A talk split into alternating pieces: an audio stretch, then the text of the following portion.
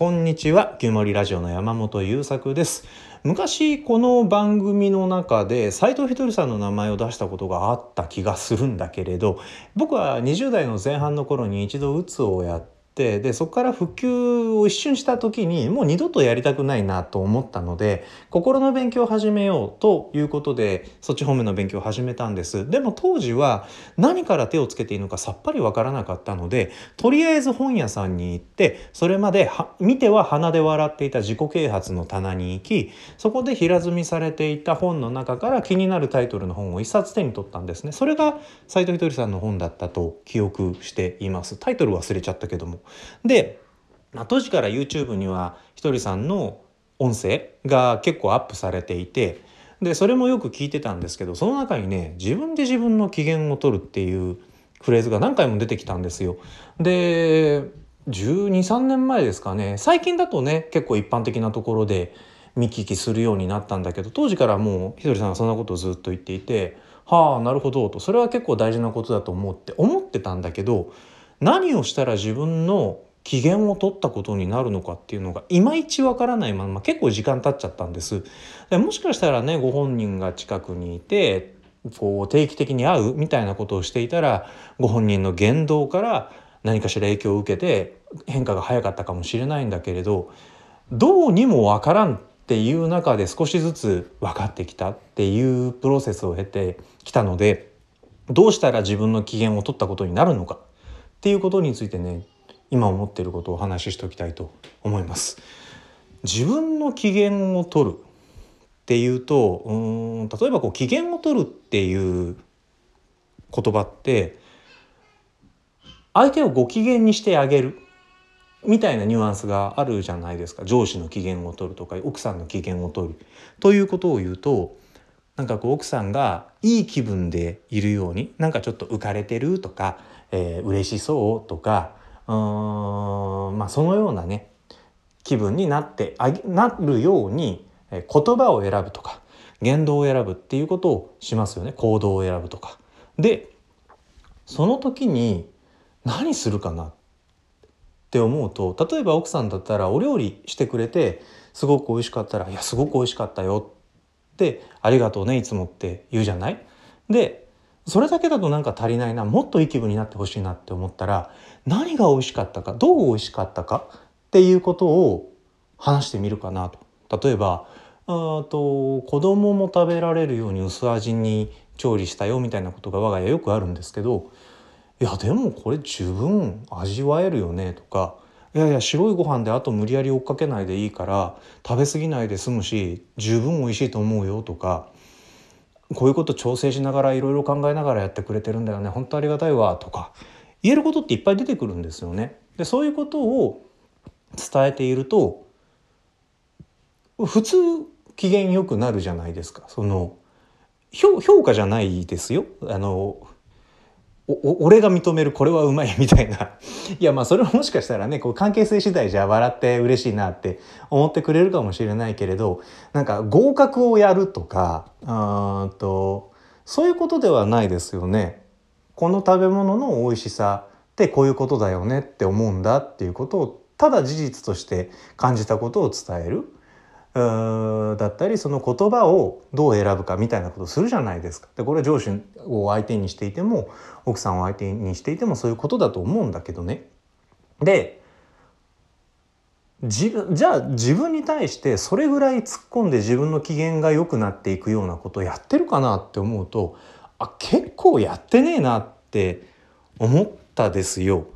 で例えば自分が何したらいい気分になるかっていうことをね僕あんまり知らなかったのね。で今でも山ほどあるとは思わないあるかもしれないんだけど結構自分の気分が良くなることって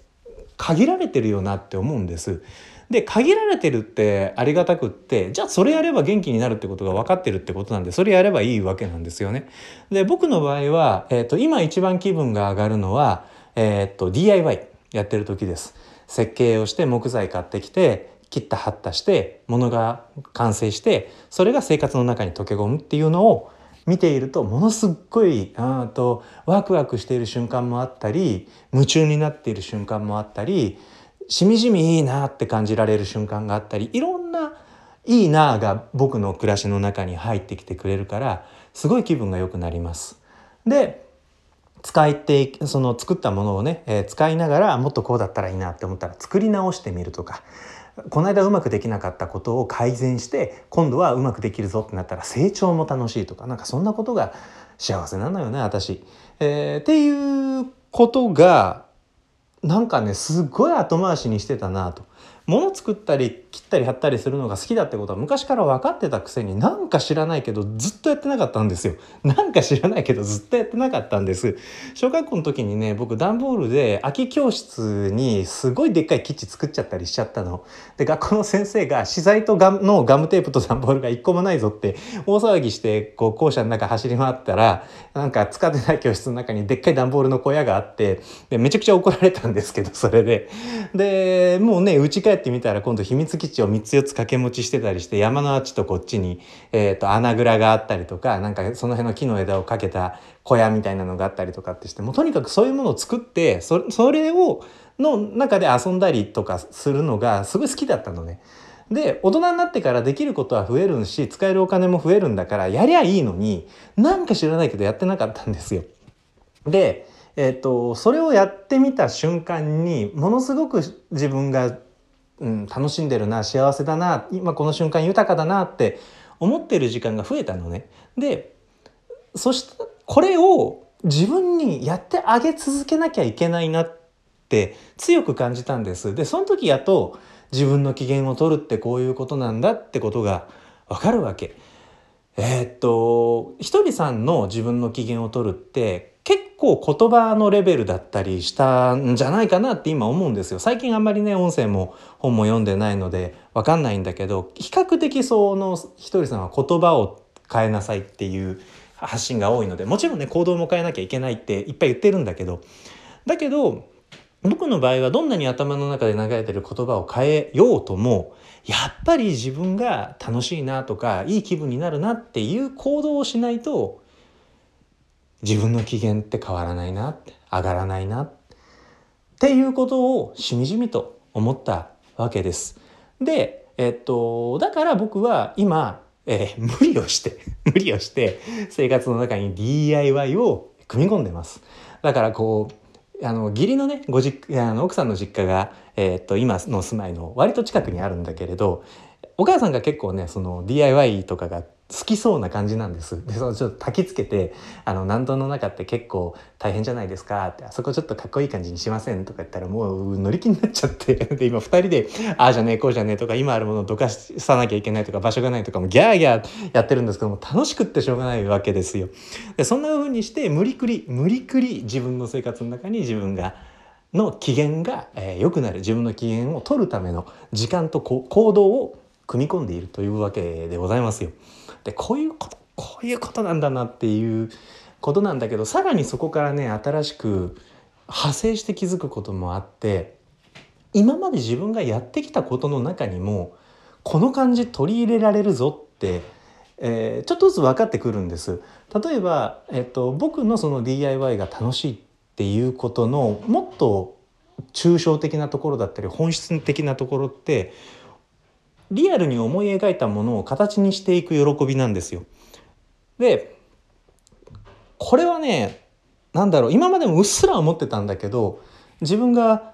DIY やり始めたらあやっぱそうだってものすごい確信に変わったんです。だから例えばこういうラジオを撮る時とか SNS にコンテンツをアップしようっていう時にもああいうのがいいかなこういうのがいいかなっていうのをぐわっとイメージしたり仮で作ってみたりしながらバチンと形がはまったものに形を与えていく。それは絵だったり音だったりえー、っとまあ、造形ってことはあんまり今んとこないんだけどねそういうものだったりするんだけれどそうするとねああそうそうこれって面白いもちろん DIY が一番面白いんだけれどそうじゃないところの中にも自分の、えー、っとやらなきゃいけないことの中で自分の機嫌を取るっていうことがちょっとずつ上手になってくるっていうことが起こり始めたんです。これはねすごいことです。えー、といったところで今回は、えーと、自分の機嫌を取るってこういうことだって分かったっていうお話でした、えー、最後ちょっと時間がなくなったので駆け足になりましたが最後まで聞いてくださってありがとうございました。また次回お会いしましょう。それではまた。